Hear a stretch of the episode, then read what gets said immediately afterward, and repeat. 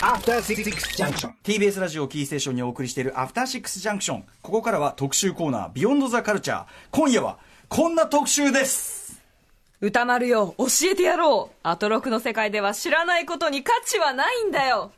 今ならギリで間に合うコードギアス一夜漬け特集。はぁわかるということで、あのですね、まあ、このね、予想を超えたストーリーと魅力的なキャラクターにより多くのファンの注目と支持を集める人気テレビアニメシリーズ、それがコードギアス反逆のルルーシュ。このシリーズを再構成した劇場版3部作の完結作、コードギアス反逆のルルーシュ3、王道がいよいよ今週の金曜日25日から公開されます。さらにその後はコードギアスの完全新作復活のルルーシュも控えているということで。復活？はい2006年の自己 自己完結が過ぎますよ。失礼いたしました、2006年の放送開始以来10年以上の時を経ていまだに多くの人々に愛され続けているこの作品を私のパートナーである歌丸さんは知らないなんてということでこれから長くラジオをやっていくパートナーとしてもうぜひ知っていただきたいんです。これはまあ確かにねそのはい。宇垣さんがここまでだってねすごいもうここまでの本当にちょっとした時間だけでどんだけ一人でぐるぐるしてるんだっていうねこれはだからやっぱりそのね宇垣さんを理解するためにもですね、あの私ちょっと勉強しなきゃいけないなただもうどっから取っかかりね、あの確かにあの映画館なんか行くと劇場版ねちょいちょいやってて、はい。ですごい人入ってるのも分かりますし人だって気ある10年ですよ。そうですね。人気あるんだろうな、コードギアスなんかっていうのは上がるんですけどあのなかなかそうどう入っていいのか分からなかったんでこれは今日はね、はいぜひ叩き込んでいただきたいと、ま謙虚な気もうもうのもうの僕今日あれですから喋んないからもうノート取るだけだから。よろしくお願いします。コはい。ードギアスを知らないリスナーの皆さんに、まあ、その基礎知識と魅力をね、どんどん打ち込んでいきたいと思っておりますください。はいお願いしますということで、早速私とコードギアス解説専門ユニット、藤見さを結成いたしました。この方をお呼びします。アニメ評論家の藤津亮太さんです。えー解説ユニット、藤見さんの富士の方こと、藤津亮太です。よろしくお願いします。はよろしくお願いしますもうねほぼほぼもうあの準レギュラー化しておりますそうけどですよね。4松田さん月期の注目アニメもご紹介いただきましたし、あと、高畑勲監督の追悼特集にもお話を伺いましたね。うんはい、まああということでのまあ、アニメの方から来たあの資格として、ここにどんどんアニメの話題をね、はい。打ち込んでいこうというつもりで。幸せな地獄に引き込むなんておっしゃってましたけど、もうすっかりね、こう引き込み役として、しかも勝手にユニットまで作って ですね、僕も。台本送られてきたらいきなりユニットって何事かと思いましたけどね。申し訳ございません。はい、よろしくお願いします。はい、ということで、まあ、私の生徒として今日はね、はい。あの伺う立場でございますがお二人に伺いますが、まあ、まずこうシンプルに言って、コードギアスどういうところが、まあ、一口で言えないところもあると思いますがどういうところが魅力なんでしょうか？じゃあ僕の方からはい。言います。まあ歌丸さんに今日説明するつもりで来ましたので、うん。はい。プレゼンね。リスナー以上にまず歌丸さんにと、私を落とせば。はいはい、はい。皆さんも分かってくださるだろうということで、なるほど。あのこれは当時もう10年前にスタッフの方がよくおっしゃっていたんですけれど、ええ。全部乗せだと、まあラーメンなんかでいう、うん。コードギアスって、はいうん。うん。その、全部乗せ。そう。アクションもあれば、サスペンス、あの要はち、あのなんですか、頭脳戦みたいなものもあれば、ロボットアクションもあり、ラブコメもある、うんうん。で、まあ、涙も笑いもある、うんうん。みたいな感じで、全部入ってるんですね、はいはい。それがジェットコースターみたいに、ものすごい勢いで、すごい密度で入ってる。そう密度で入ってる。っていうところがね、一番面白いところですね。あすごい密度でなんかが入ってるものは大好きですよ、僕は。あよかった。はい、まず一歩として、そうはい。そして何といってもキャラクターが魅力的で、はい。もうどのキャラにもなんかこうあ分かるって思うシーンがありますし皆さんも必ずお気に入りの一人っていうのが現れると思うんですよね、さっきの村井さんがねなんとかって言って、はい。であのねそこかーなんて宇魔垣さんがね王って言ってたんですよ、あ確かにそこかですね。そうですよね、うん。魔王かってまあなうん。なるんですけど、でもそこかーみたいなのもありだってことですはい、全然たくさんいますし、もうやっぱり、コードギアスは人生だと思ってるんで、はい。もう人生を学んできていただきたいなって、はい。初めて見たのが大学生の頃だったんですけど、うんうんうんうん。私それまでアニメ禁止されてたので、すごいです。ちょっとその、その話はその話で、興味深いいやでもが、本当に興味深いが、はい。もう全部見終わった後、もう見始めたら止まらなくて、もうほぼ徹夜で1週間ぐらいでバーって見たんですけど、50、50話ですか？全部。はい、うん。終わった後なんかもうちょっと、ちょっとなんかもう心神喪失状態というか、もうちょっとわけのわからない状態でその後過ごして、うんうん。何があっても、うっルルーシュって言っちゃう。こんぐらいはまり込んで。はい、もう思い出すたびにおえつが止まらないみたいな、そんな、まあ、それほどこう魅力的で、うんうんうん。え？そのこの終わってしまった私どうやって生きていったらいいあものういきなり勝手にロス。要するにはいリアルタイムじゃなくて、後追いで50話全部一気はい、に見て。見た後もでも一緒に見てた友達と、はい。えどうどうすえどうええみたいな、んうん。もうハワハワしちゃって。はわはわでも彼の決意が痛いほどみたいなことを言っても泣くっていう、まあ、ちょいちょいちょいちょいその自己完結感でこう 僕の手前で。でもすいいんだろうなっていうねそんだけ。わかりますよね。あのあのすごくですね、あれなんですよ、こう見てる人の感情を、その作り手の人は、お話を面白くしろっていうのをすごい徹底してたのであの見てる人の感情をね、ものすごい引っ張り回すんですよ。でぜ絶対上がったら落ちるんですよ、あのあの展開、ここのいいことがあ悪いことがあるっていう感じで、こう気持ちを揺さぶって、最後、結構、ちょっと余韻、かなり余韻のある終わり方をするんで、見終わった人、ああ、どうなんだろうみたいな感じになるんですよね。ただその、なんかこう歌方の本当あん本当脆い幸せをね、もうはあよかったね。このシーンがあってよかったね。途中から思い始めるんですよ、うんうんうんあじゃあそのその一瞬の幸せでも後からそれが崩れるとしてもあれがあってよかったねみたいなね、そうなんです。ことにもなっていくというね。ということでここから魅力を前後編でギギアチェンジがすごい。説明していきたいと思います。ここれコードギアペコードギアスペースですかね、はい、まずは前半コードギアスはストーリーが魅力。ということですね。ストーリーね。はい。ということでコードギアスはアニメ制作会社、サンライズが制作したテレビアニメシリーズ。2006年の10月から2007年の3月まで第1期のコードギアス反逆のルルーシュが。そして2008年の4月から9月までが第2期コードギアス反逆のルルーシュ、まあ、2ですね、が MBS にて放送されていました、25話構成なので合計50話となっています、まあ、あらあらすじを説明しますと、いします。世界の3分の1を支配する超大国新生ブリタニア帝国に対し主人公の青年ルルーシュがギアスという異能の力を使い反乱の戦いを起こす、まあ、レジスタンスものですね、うんうんうん。ギアスというのが先ほどあの村井さんもおっしゃってました。ちょっとこう左目を隠すような、うん。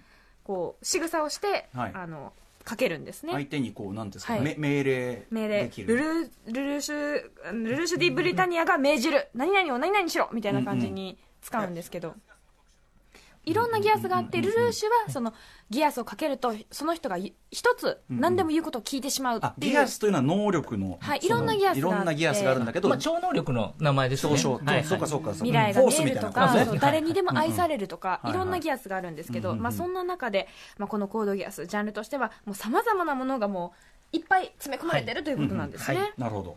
えーでまあその中にい。ろいろこう、はい。楽しみ方の要素があるということですけど、はい、藤井さんにそのストーリーの魅力を解説していたじゃだきたいと思います、あそうですね、ストーリー、まあ、すごく長いストーリーなんで、あまり具体的に言うと終わらないんで、うん。はいはい。大づかみにまず言いますと大づかみお願いし、ます。えっ、と、まあ、ルルーシュあの、実はその、新生ブリゲタニア帝国のはい。王子の一人なんです、そう。あの王さん王さんあの皇帝はいっぱい奥さんがいるので、うんうん。いっぱい子供がいるんですけれど、はいはいはい。そのうちの一人なんですけど、うんうん。まあ、捨てられて日本に来てた、でそこから、まあ、成り上がって、えー、とブリタニア帝国を潰すんだっていうので、騎手流利端的なところがあるうんそう。ですね、うんうん。でそうなんで、前半はですね基本的に成り上がりストーリーなんですよ。ルルーシュが仲間を得て、えーえーどんどん、まあ、ブリタニアって新生ブリタニア帝国を倒すことにまあ一歩ずつ近づいていくっていう、えーストーリーなんですね。はい。でここがの展開をやるときにその面白いのは先ほど言いましたけれど、はいこうピンチとチャンスの組み合わせ方が絶妙なんですね。あのーつまりチャンス、いいことが、主人公、ルルーシュにとっていいことが起きると、はい。その後に大体ピンチが2回ぐらいある。うんうん。で、そのピンチの間を、ピンチを収めたかと思うと、うんその前後で新しいピンチが発生する。みたいな感じで、うんうんうん。あの、聞きまた聞きそう連鎖で、うんうん。えっ、と、で、これよく映画にしたなと思うんですけれど、はいはい映画って再編集なんで作らなきゃいけないじゃないですか。テレビシリーズでほぼほぼ抜けるとこないんですよ、そういう構成だから。必ず前のエピソードが後ろにつながってるから。つながってるんですよね。なので、そのこの連鎖なんですよね、たこう例えば、えー主人公たち黒の騎士団というのが、まあはい。戦いで勝ちました、うんうん。勝ったっていういいことがあると、はい。そうあの実はその戦いに巻き込まれて、ルルーシュの同級生の女の子のお父さんが死んでました。うんうんでその女の子とのこう、まあ、距離が詰まっていく間に、うん。ルルーシュが実はその仮面をつけたゼロという名前でブリタニアに対する、まあ、テロをやってるということが分かってしまう、うんうんうん正体がバレてしまう、うんうん。って言ってあの今度ピンチがこう続くんですよね、うんうん。でじゃあそのピンチを利用して今度はさっき言ったマオというライバルキャラが来て、うんうん。ルルーシュをその女の子を使ってうん。やっつけようとする、みたいな感じで一回いいことがあったらその後にピンチが3つぐらい続くんですよね、大体なんかじゃあいい時期は続かないなっていうのがなんんとなく予感されるという。そう。なんです。でそういう展開なのででこれも、えっと、最後ちょっとひひあの悲劇的というか、うんうん。あのその女の子の記憶をですね消すことではい。あの彼女を守るためにも記憶を消すことで、うんうん。えールールシュは一つ節目をつけるという形になるんですね。それも。特殊能力を特殊能力なるほど。忘れろっていうギアス俺のことを忘れろあーなるほどなるほど。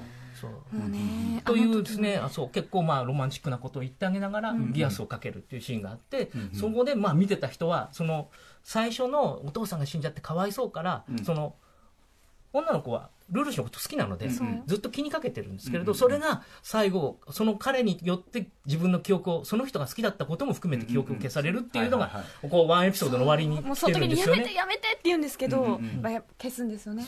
でも知らない人みたいな感じでこう通り過ぎていくんですよ、これはあれですね、だからそのいいとこ取りっていうあれで言うと、あの時をかける少女の最後のすれ違いの要素がそこに入っているなとかね、はい。いろいろさっきから伺ってても、はい。あれのそのグッとくるとこが入ってんだなとかが、あのいろんなだからね割とね大衆演劇に近いっていう言い方を僕する時あるんですけれどあの監督谷口五郎さんっていう方なんですけど、えー谷口さんって日本映画学校の1期生で、うんうんうん。卒業制作はねなんか大衆演劇のドキュメンタリーなんですね。へーだから割とそのなんていうんだろうエンタメでもって人を面白くこう、うんうん。えっと楽しませるんだっていう意識がすごくあって、みんなが好きな展開をてらいなく、うん、やる。特に「ゴードギアス」は最初から多くの人に、あの見てもらおうっていう企画だったので、もう多分一番谷口さんの作品の中でも一番てらいないですね、その直球の感じが、ただてらいないのがまあそのそれだけだとありきたりになっちゃうのがものすごい密度で入ってるから、うんうんうん。うんあの面白さが次から次へとやってくるみたいになってるんですよねこれ僕が好きなやつですよ。そのはい一個一個はオーソドックスな、その昔からあるエンターテインメントのはい。骨格がすごい密度で入ってるから新しいとかって、はいこれアポカリプトだってそういうところが好きなわけですよ。種アトロクですよ、もうもう。あー息切れしちゃうほど詰め込まれてるっていう。そうねもう今破裂寸前ですよ。なるほど。はいはいはい。でも分かるで分かる。今そのお話した女の子の記憶をうん失っちゃうというかね奪っちゃうとあたりが大体ですね、あの中盤の、まあ、山場ぐらい中盤の山場なんですね、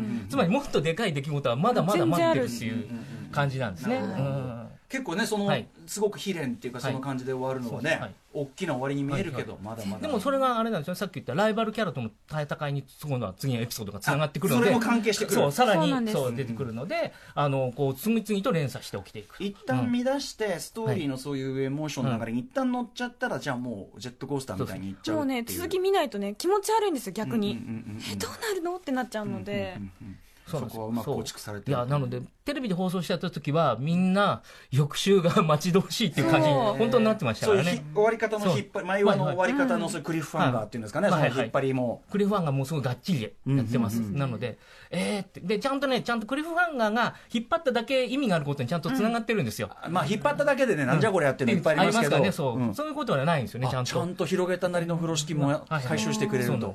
なるほど。じゃあよくできてるね、とにかくね。いやえそれはそうです。脚本当そう思います、脚本がまずすごく素晴らしいと思います、るほど、なるほど。はいはい。という、まあ、ストーリーの魅力ね、ピはい。ンクチャンスの非常に巧みなはい。連続とはい。いうのがあります。そう。でその、まあ、軸になっていく一番のポイントはあれなんですよ、えー、と主人公のルルーシュが、はい。えー、とどっちかというとヒーローというよりは、ん。まあ、あの普通のアニメなら悪者っぽい人なんですね、ピカレスクロマンとして作られてるところなんですね。僕、なんとなく話聞いてたら、シャアっぽい人なのかなって思ったんですけど、ガンダムで。そんなそうですね。感じ？シャアが主役みたいな感じ？あそうですね。そういうイメージでも間違いないと思いますね、うんうん。あのでもね歌丸さん多分ね一番わかりやすいねあの例えだと私にはい。例えね。男組。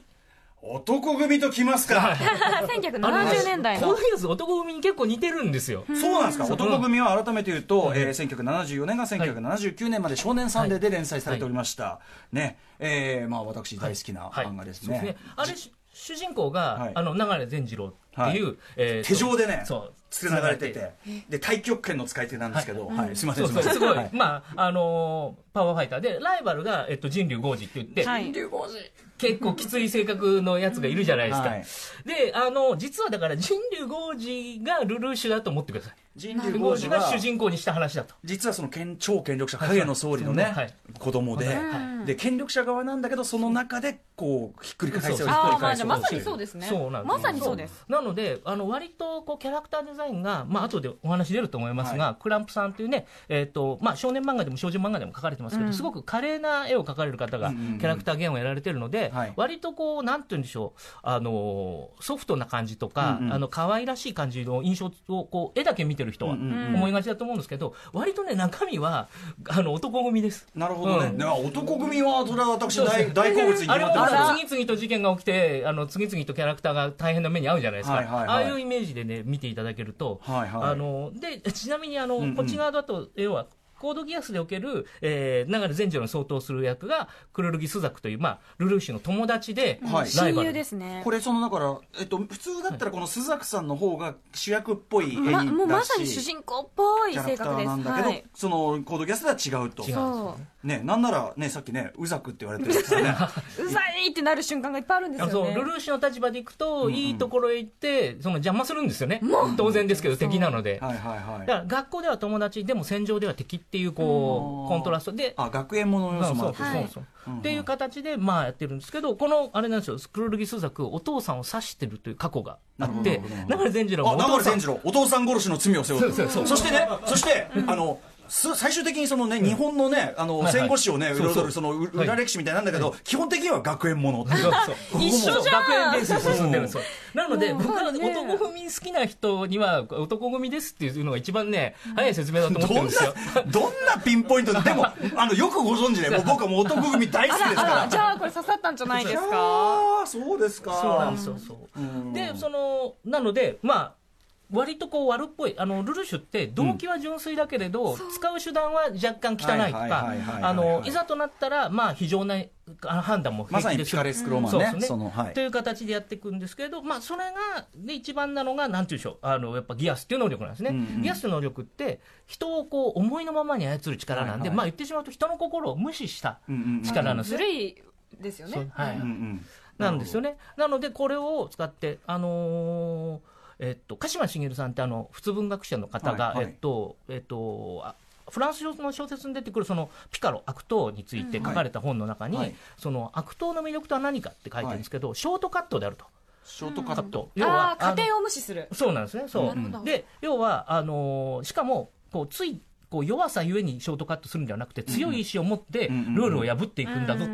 それが悪党の魅力であると書いてあるんですけど、ルルーシュってのはまさにその通りで、あの要は人の心を、えっと、もう人工的に言いなりにしてしまうっていうショートカットを使って、自分の、まあ、野望に向かって突き進んでいくと。はいはいまあそのね圧巻小説ピカレスクロマンのやっぱり痛快さですよ。ねそれがゆえに後半ちょっとこう苦しめられあるところもいっぱいあるんですよね。だから、あれなんですよ、圧巻小説なので、成り上がった後は落ちていくんですよ。ああこれも私好物例えばわかんない。例えば本当に。スカーフェイスでも何でもいいけど、一旦成り上がった人が破滅していく。これはいいですね。なので、あのーあれなんですよ、ちょうどその今度始まる、えっと、劇場版の3本目ですね、えっと、王道はあのーまさに、えっと、落ちていくプロセスがここからです。うん。滅びのという考かえるだけで胸が痛い。うんただ、落ちるプロセスの中で、まあ、彼は彼なりにある種の一つのことを成し遂げて、うん。再上していくんですけど、お話の中からね。なるほうんど、そうかそうか。そう。いうところがですね、まあ、非常に、まあ、魅力的な、あーわけなんですね。うんうんうんうん。そうだそうだはい。いやでもすごいわかりやすいです。あのわ私にね、あはい。そのう。私は想像しやすい例をいっぱい出していただいてありがとうございます。なるほどなるほど。はい。なのでね、だからね、一大期だと思って見ていただくと、その今、スカーフェイスという話もできましたけど、はい。あのまあ、ちょっと性質は違いますけど、風と共に去りるとか、あれもスカーレット・オハラっていうすごい癖のある主人公の、はいはい。まあ、人生をね追っていくわけじゃないですか。そういう。私スカーレット・ハラも好きなんだよなそういう。どじゃあそうか。そういう。もともと好みのタイプがね。そうそういうタイプの作品だと思って見ていただけると。きっとトニー・モンタナさんも好きですよ絶対それは。わかりました、はい。何かわかんないけど見ます。スカーフェイススカーフェイス。ということなんですよね。うんもともとヒットを狙っていた作品ということもあってってことですよそうなんですよ。ねこれはこうやっぱり関係者がメインスタッフが、えー、とプロデューサーの方お二人と、はい。それから大河内さんっていう脚本の方大河内一郎さんって脚これあの本の方と。この番組で言うとデビルマンあクライそうですね、クライベイビーの、やはい。脚本とはいかですね、やられてるんですけど、えーそれに谷口五郎さん加えて、まあ、みんなでやろうって言った時に、はい。えっとまあ、ちょうどその頃ですね、なんていうんでしょう中高生がまた結構積極的に夕方のアニメを見てるねみたいな、うんムーブメントが2001年頃からあったんですね。えーそういうのところにこれをぶつけて、うん。あの10代の子たちにこういっぱい見てもらおうって言って、こう企画をスタートしたんですね。2000 2006年ですこよね。れの作品は2006年ですけどちょうどだからこの頃にだからなんかその新たな例えば僕らだったらガンダムヤマトじゃないけど、はい。新しいそのアニメのスタンダードを作ってやるみたいなそういう気概がそれはあったと思います。あったじゃん。うんとだからプラモデルも出すし、そのビジネスも大きくやって、で、えー、となんて言うんでしょうね。そこの後スピンオフの別の作品も作られたりするように、要は作品の世界観の中で、えっと、今回はルルーシュの話をしますってやったんですね。なるほど。うん。まさにガンダムシードからその流れが生まれたというふうなうん話ですね。はい、ちなみにですね、コードギアスの脚本家シリーズ構成の先ほど言った大河内一郎さん、この特集についてツイツイートしていただいてるというついさっき。まあまあまあねどうもありがとうございます。いちいち反応がね、完全にそたの。だのオタク。はい。はい。ちなみにですね嬉しいですね。もうこのコードギアスの、まあ、それぞれしあの、登場人物の、まあうん。退場するシーンというのがそれぞれあるんですけども、泣けるんですよ、全部。まあお亡くなりに。もありますし、まあ、いろんな形があるんですけど、はい。3つ挙げさせてください。はい。1つ。一期コードギアス反逆のルルーシュ、ステージ22、23のはい。血染めのユフィからのせめて悲しみと、ととととともにですね。ですよね。でこれがね、まあ、ユフィっていううんルルーシュのまあ兄弟異母兄弟なんですけれども、はい。うん。あの彼女はあの父に命じられてこの日本エリア11って言われてるんですけど、うんうん。まあ、植民地ですね、はいはい。まあ、ここを、まあ、支配するために来たんですが、はい。日本人も一緒にこう生きていくために、行政特区日本って日本人を11という別称ではなく、日本人として一緒に生きていこうっていううん。構想を立てるんです、それだとルルーシュたちがしたいその転覆ができなくなるわけですよね、まあある意味ちょっとこう妥協案というか。そう、んんで、うん、どうしようかなってルルーシュ思ったんですけど、ユフィのその熱意と決意に、うん。そうだね、一緒にやっていこうって言うはずだったのに、うんうん。こうちょうここでど、、ちょうど、あの、こう、いいことのピークがあいいことね。あいい流れ。そう。いい流れ。いい流れピースな方向に行くかもしれない。そう。やっぱり、かあのユフィユフェにはかなわないなって言ってた時にギアスが暴走してしまうんですよ。お暴走だかするんだ。そう。で自分ではそんな本意はなかったのに実は僕は誰でも言うことを聞かせてしまうんだ、うんうん、例えば日本人を全員殺せって言ったら殺せら殺させることもできるんだよって言ったら、うんうん、冗談で言ったのにそれがかかってしまって。あなるほど。それでユフェは「やだやだ」って言うけどもかかってしまったから、うんうん、日本人の皆さん死んでくださいって言ってダダダダダダダってこう打ち始めるんですよ。でじゃなかったって思うけど、んうん。でももうユフィの行動はもう変えられないからこれを無駄にしないために黒の騎士団はやっぱりブロブリタニアその帝国側は嘘をついてたって言って、うんうんうん。まあ、応戦するんですよね、うんうんでユフィを殺す,、まあ、殺すわけなんですけど、うんうん。でその瞬間パーンって打つ時にあのルルーシュが「さよならユフィ多分初恋だった」って言うんですよ。なるほど。ずっと彼女のそのあまりにも天真爛漫自分にはない部分をすごく好きに思っていたのにこういうもうギアスの怖さですよね、ある種その裏裏側の手というか、うんその王道ではない手を使ってしまったがためにこういうふうな悲劇が起こってししまって。かも悲劇起こってもそれもすらも利用するというこの冷酷さというのもそこがね、あの、ルルーシュ、でも悲しみながらやるところが彼のうんうんうん、こう、いいところというか、人情その見てていい。そうそう、あの、主人公として、うん。えっと、なんていうんでしょう、みんながついていこうと思うポイントなんですね。判断は非常だけれど、心は純っていうのがやっぱりルルーシュのポイントなところなんですよね。なるほど。そう。ね、ユフィの死ぬ間際にもう覚えてないからその時のことを、うんうん日本人の皆さんは喜んでいましたかって目も見えないのに言うんですよ、うんでそのえ先ほどおっしゃっていたスザクっていうのが、うんうん。あの彼の彼女の騎士としてずっと一緒にいるんですけど、はい。もうもうあ覚えてないんだって分からみんなすっごく喜んでたよよかったねってユフィに言ってよかったって言いながら死んでいくんですよ。号泣ってまあなって、まあ、ここからスザクのね気持ちもちょっとこう、はい、はい、すさんですさんの。シーンもあーなるほど。あなるほどってこう考えを変えていくんですけども彼は、うんうんうん。うんっていうまあそういう契機となるシーンです、はいはいはい2つ目。おはいはい二つ目。ねははいいはいポンポン2期コードギアス反逆のルルーシュよりもよりターン19裏切りっていうシーンでうん。ここも大好きなんですけど、はい。まあ、そのギアスっていう手を使ってしまうし使っているということがバレてしまうんですよ。みんなに黒の騎士団っていうそのレジスタンスのメンバーにバレてしまって、はい。ここからだから落ち始めの最初なんですね。うんうんうん。なんだ俺たちの心を、うん。こうお前は操ってたのか？要するにねそのついてってると自分自律的に言ってると思ってたのに。すごいこうみんながついていってるのは実はこう、うん。見せかけというか。あの人望そう。あれ嘘じゃねえと。そうってなっちゃって、はい。なまあ、それも帝国側の意思もあってもそういうふうになって、うん。であもうここまでかなってルルーシュが思った時にロロっていう彼の弟ともう自分で言っている人が助けるんですよ、まあ、ロロは実は本当の弟ではなくて帝国側からそのルルーシュを見張るためにつけられた男の子ではいはい。彼もまたギアスを持ってるんですけど、うんうんうん。まあ、ギアスをこう量産するような教団でこう生まれた子なんですね、まあ、それでだんだん全然難しくなってきてそうそうまあロロはそういう、まあ、うん。時を止めるギアスを持ってるんですけど、はいはい。まあ、最初は、まあ、仕事でルルと一緒にいたんです、うんうん。ルルーシュと一緒にいたんですけどでも一緒にいるごとにあこれが生きてるってことなんだって彼は思うわけですよ。教団の中で道具として使われていた彼じゃなくてど。うんうんルル氏と一緒に、まあ、アシュフォード学園で過ごした時間が彼を人間にした。だから、はいはい。絶対に命を懸けてお兄ちゃんを守るんだ、うんうん。本当の兄ではない。でもルルー氏のことは兄だってもう信じ込んでるんで、うんうん。信じ込んでそう思い聞かせてるから自分に。で最後も息も絶え絶えにやっぱ時を止めるギアスなので心臓にものすごく負負担がかかるんですね。もうそんなことをしたら死んでしまうよ。もう僕はいいんだよってルルーシュは言うんですけどロロはもう肩で息をしながら僕はずっとい道具として生きてきたでも兄さんと過ごした日々でようやく人間になれた。だから命を懸けて兄さんを守るんだ、うん。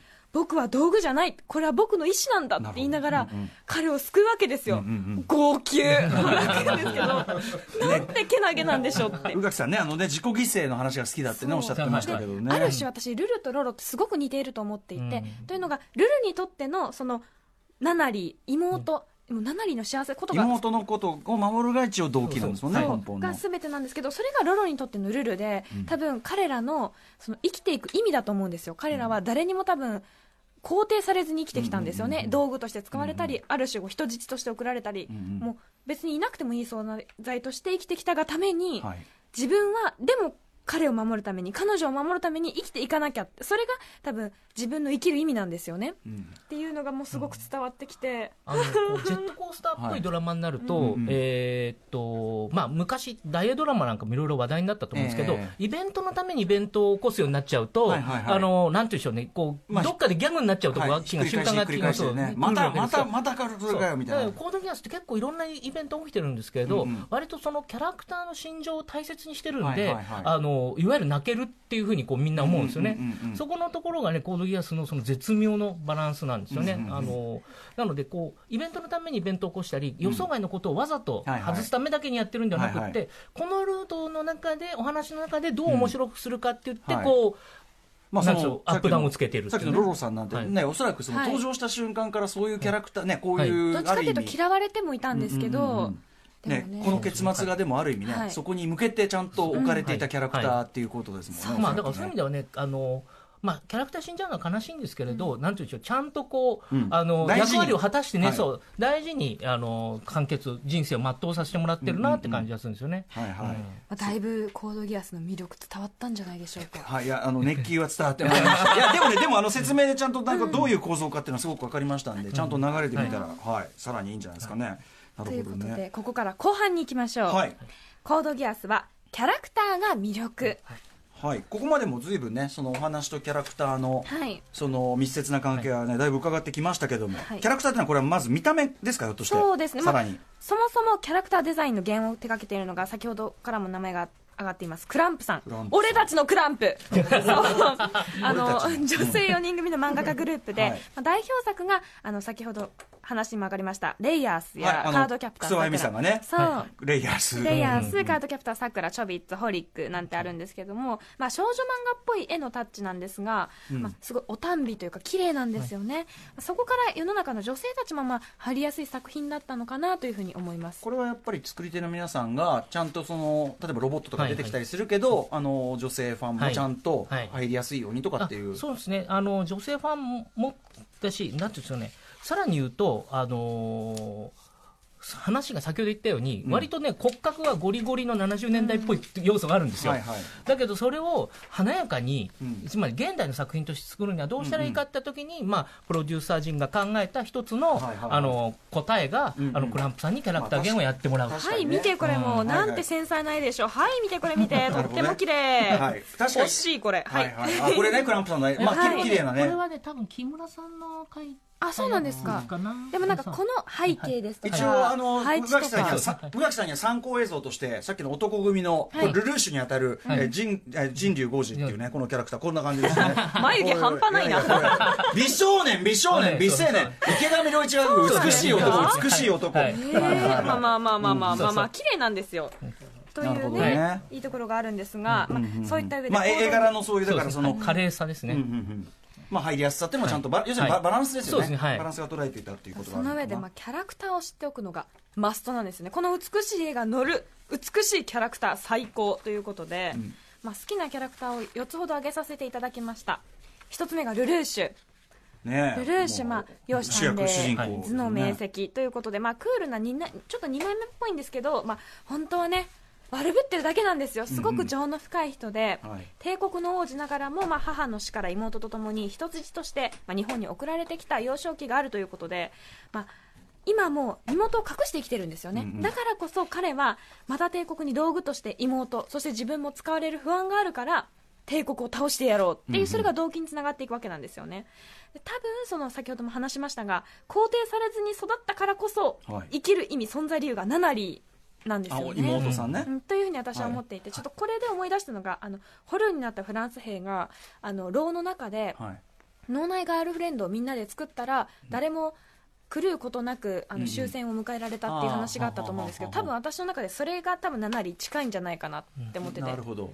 か彼の中の生きる意味ですよね。うんうんうんうんまあそうかそうかそうか。理想というかね。そうなんです。これちなみにさっき僕あのトニー・モンタナさんってねはい。図らずもスあのスカーフェイス出しましたけどはいはい。そのねすごいシスコンっぽいところもねうんあのトニー・モンタナさんはい。モンタナさんも妹が大好きすぎてねちょっとおかしな妹のためにおかしくなってるんですけどね。あのあれなんですよね、えっと、妹ってよくって、これやっぱ恋人ではダメなんですよね、恋愛のお話になっちゃうんで、うんうん肉親だから、純粋性みたいなのがうん。際立つところがあって、その辺はやっぱりルルーシュのっていうキャラクターのその妹にした、弱くて、しかも、えっと、あの足が不自由で目も見えないっていうキャラクターなので、本当に弱い。うん彼女を守んなきゃっていうのがまあスタート地点になってるんですね。そこがこのルーシュのキャラクターのうまくできてるところだなと思います。まあすごいそのねあのピカレスクロマンとしてのあれででも中はそういう純粋さがあったりとかっていうのはすごいまあわ自かります。分の愛する人に対して並々ならぬ思いをはいめちゃめちゃわかりますすそれは。そしてまあ名言としても私も何度か言ったことがあると思います。打っていいのは打たれる覚悟のあるやつだけだ。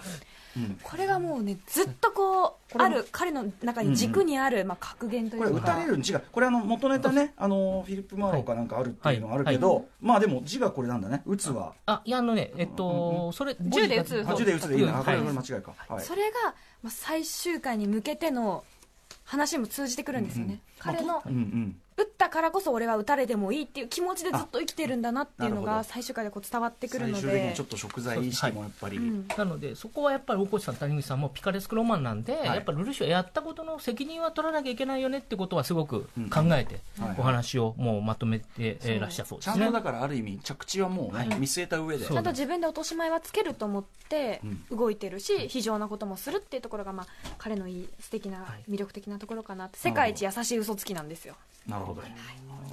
がルルーシュ、はいでそのルルーシュの親友がスザクで、まあ、幼少の頃から一緒に、まあ、幼なじみにも近いのかなと思うんですが、はい。まあ、本当に主人公っぽい温厚で生真面目で正義感が強くて素直ででもお人よしで涙もろくって。はい。ただねうるせえってなる瞬間がいっぱいあって、うんうん。やっぱりその絵に描いたような正義感っぽさというか。あのやっぱり父を殺したっていうでその結果日本がこう植民地になってしまったっていう記憶があるのではい。間違った方法で手に入れた結果に意味はないっていう、まあ、強いこう思いがあるんですね、まあでもこのは正論ではありますよね、うん。だからもう絶対にそのレジスタンスみたいな手はもう許したくないんですよ彼の中では。組織の中で変えていけばいいじゃないっていう思いがあって、まあ、それがすごくこうルルとは真逆なんですけど一つの正しさでありますね。まさにもうコインの表と裏、はいはい。まあ、光がないと闇がないように闇もないと光がないそういう存在なんですよね、うんうんうん。まあ、ちょっと精神的に不安定な部分があって自発的でも常に自分の身を危険にさらそうとするような行動を取るんですけど、まあ、それがどんどんまあ加速していくというか。あそうですね。はいはい。まあだから、すごい、あの、真面目な分だけ、かたくななところがあって、そこが、あの、要は、主人公じゃなくて、ライバルキャラポジションに置かれちゃった。つまり、主人公だったらもっと伸び伸びと正義を、こう、実行できたはずなのに、これがライバルキャラポジションになったんで、どんどん、こう、彼のかたくななところがうん、こう、お話の中で強調されていく感じになって、そういう意味ではね、スザクって、こう、すごく、なんていうか、大変な部分を担ったキャラクターだなと思うんですよね。うん。あのただ、その分、なんていうか、あの不憫というか、はい。あの若干大人の人の方が分かるキャラだと思うんですね。あのなんていうか、不器用だな、お前っていう感じをたの楽しめるというか、共感を持って見られるっていうのはですね、割と大人味なキャラクターだと思いますね。なるほどうん。実は。はい。大学生の私はこいつ嫌いってずっと思ってました。シンプル。まあ、まあ、あある意味こうそのだからそうそうね、だから年代が立場変わるに従って、そうね全然変わると思います。としたらね見方変わるかもしれないってことあですよね。と先ほどお話が出たのがシャーリーという女の子でこの子が、まあ、ルルーシュの旧友でなんですが日常シーンの学校の象徴のような女の子で、うん。つまりそのルルーシュがルルーシュであるゼロではないただの男の子であるシーンの、まあ、象徴みたいな子かなっていうふうに思うんですよね、これちょっと全然門外観に一応確認として聞いておきたい。んですけど、結構その日本がね、その属国になっててとか、結構でかい話してるじゃないですか、うん。その一方でそういう学園ほんわかシーンもあるっていうことですか？彼女たちは、うん。あのイレブン日本人ではないんですよ、うんうん。あの神聖ブリタニア帝国の人がまあここに住んでいるだけなので、うんうんうんまあ、決して彼彼女たちはつまりその苦しい思いはしていないんですよね、うんうんうん。はいはい。生活のただ中で。学園のほんわかシーンは結構ポイントポイントでうんうん。あります、ただあのポイントオブノーリターンがあるのでやっぱりこういうストーリーなので、うんうんうん。えっと、ここが最後のハッピーなシーンっていうのがあるんですよ。やっぱり、うんうん。そこを超えるともうあとは、えっと、大変なことしかある意起きない。味その後落とすためのね上げて落とすための上げの部分かもしれないです火をつく場所みたいな、まあ、うんう。んつまりすごいこの話の中での癒しだったんですよね。ど。シャーリーさん。彼女が死んだ後もどんどん多分ある種ルルを暴走させるきっかけになったのかなってうんうん思いますね、はいシャーリーさんね、い。もう普通のまあ、そう一番ね、あ快ある意味普通なあの感じの女の子なので、はい。まあ、そういう意味で、その分、まあ、不不憫というか、うん。お話の中では、だからそれ、それゆえにドラマに、ま、翻弄されたというか。翻弄された感じになっちゃったん。ですそれこそね普通のほんわかドラマではい。の象徴みたいに思われてた人がそんな悲惨な死に方したらはい余計ショッキングですもんね。そうなんですよ。うん。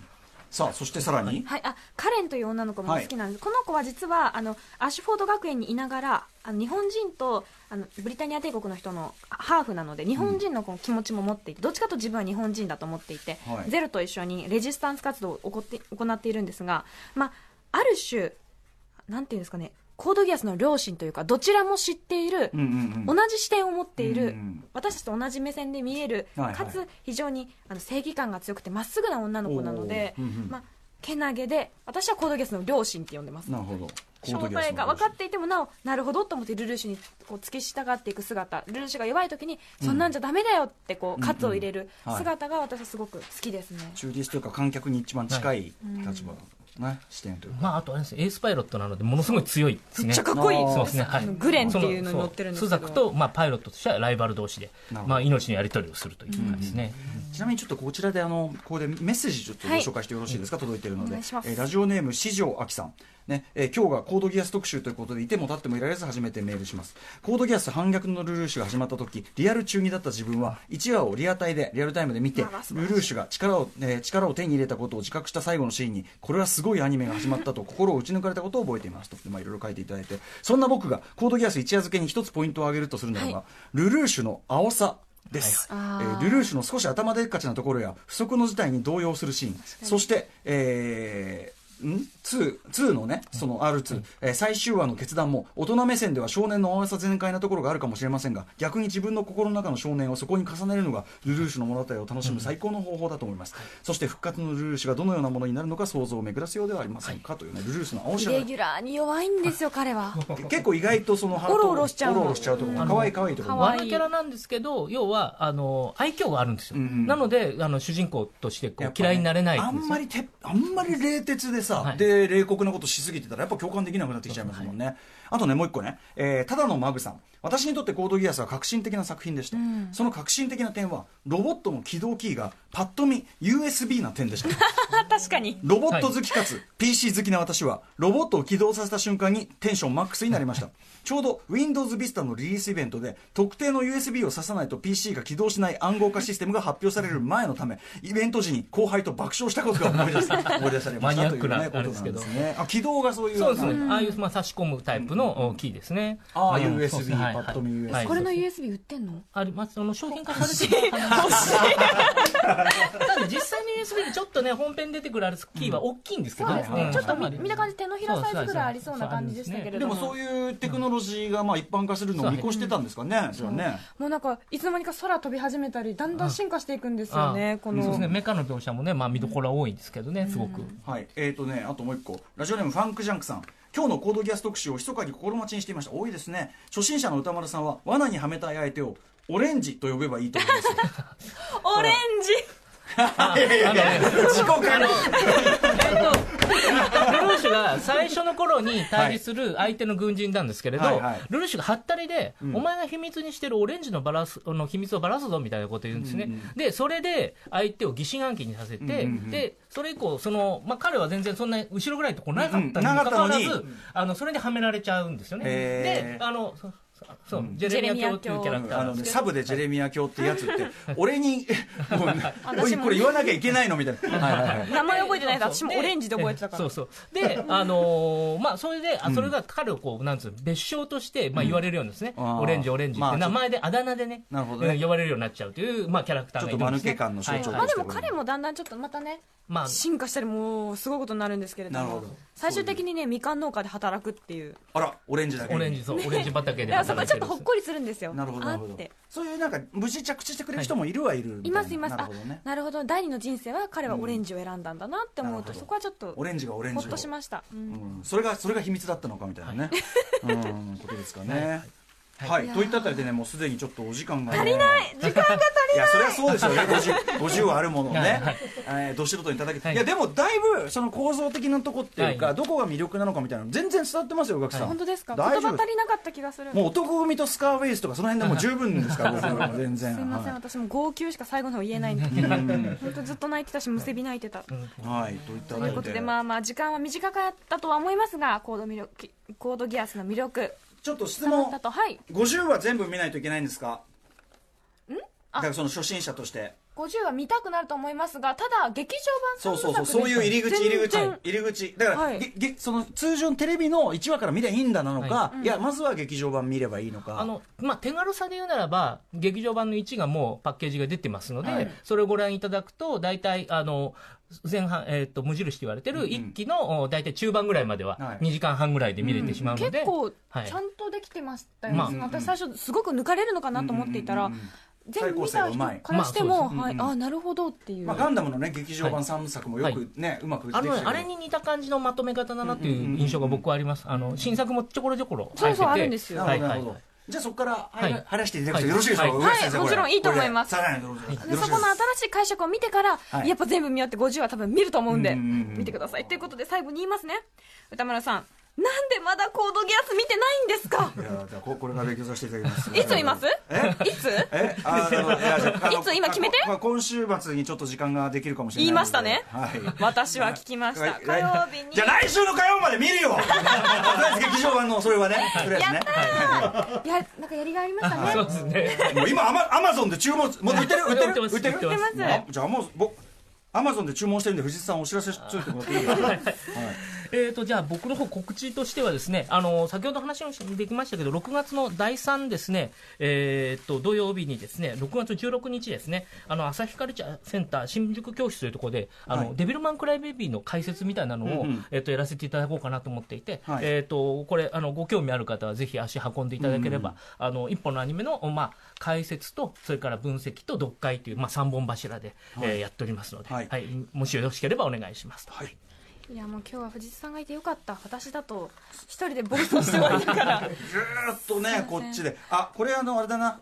プライムビデオとかも入ってるからこれで買おうかな。あそうですね。はい。それで見ることも可能ですよね、はい、はい。じゃあねなんかもうすいませんね。ものすごいなんかこう契約書にサインさせられるみたいな感じでね。ででで本当だよ。本当だよ。壺買えみたいなさ。絵買えみたいいやこれ絶対人生を豊かにするまあものだから私はおおすすめしたかったんです。でもその手でいや絶対ねこの絵柄の俺もこのさ絵柄の俺を乗り越えるからこの絵柄乗り越えれば男組だって絶対好きに決まってんだよ。人類合子絶対好きになるはずなんだよガキさんはこれ。以上コードギアス特集でした After Six Junction.